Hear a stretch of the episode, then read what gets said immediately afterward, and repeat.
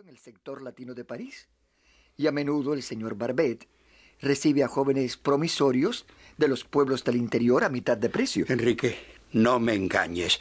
Tú sabes que la educación de Luis es algo muy importante. No me estoy burlando de ti, Juan, te digo la verdad. Tan pronto regrese a París, haré los arreglos. No me atrevo a esperar. Esto parece un sueño.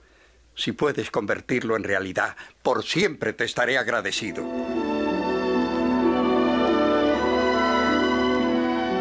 Se hicieron los arreglos y un día frío y lluvioso de octubre, Luis y su amigo Julio Bercel tomaron la diligencia que los llevaría a París, dejando atrás sus queridos hogares. Jamás hubo un chico tan nostálgico como Luis. En París, a menudo se despertaba de noche pensando en su hogar. Si tan solo pudiera regresar a mi casa, aunque fuese por un momentito, junto al río, donde están mis padres y mis hermanitas. Pero si he de ser admitido en la escuela normal, debo permanecer aquí. Finalmente, el señor Barbet se preocupó tanto por la salud de Luis que mandó que buscaran al padre.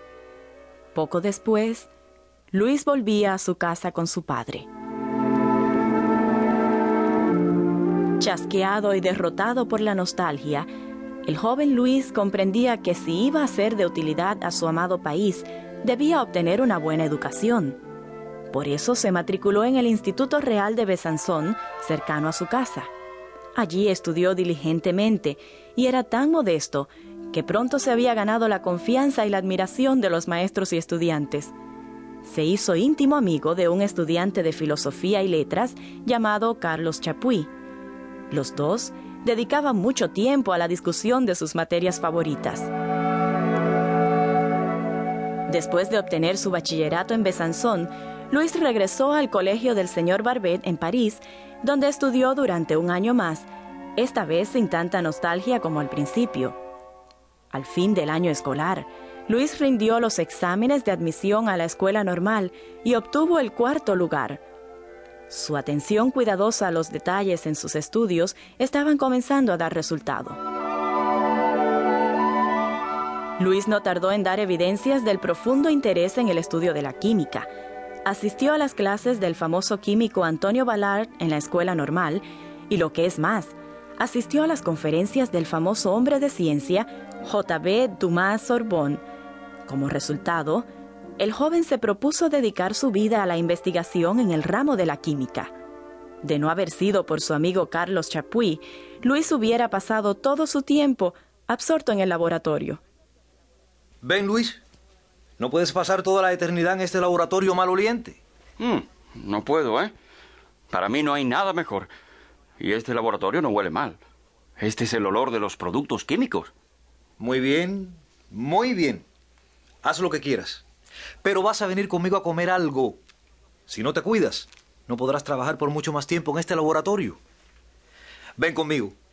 Yo le prometí a tu padre que por lo menos una vez al día tendrías una comida decente. Y quiero cumplir mi promesa. Está bien, está bien. Solamente déjame terminar esto, ¿eh? Puedes leer algún libro de filosofía mientras esperas. Parecía que cuando Luis estaba en el laboratorio, se olvidaba de todo lo demás se había encariñado con el estudio de los cristales y hablaba de ellos constantemente durante los escasos momentos que estaba con Carlos. Su razonamiento científico era tan claro y conciso que Carlos no tardó en comprender que ante Luis se alzaba un futuro brillante. Después de tres años en la escuela normal, el joven Pasteur aprobó los exámenes que lo habilitaban para enseñar, pero otros, además de Carlos Chapuis, habían observado la mente científica del estudiante.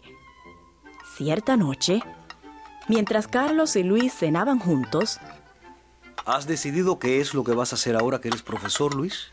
Todavía no. Probablemente el ministro de Educación me mande a enseñar a algún lugar del país. Así lo hacen con todo el que obtiene su certificado. ¿Quién vendrá a estas horas?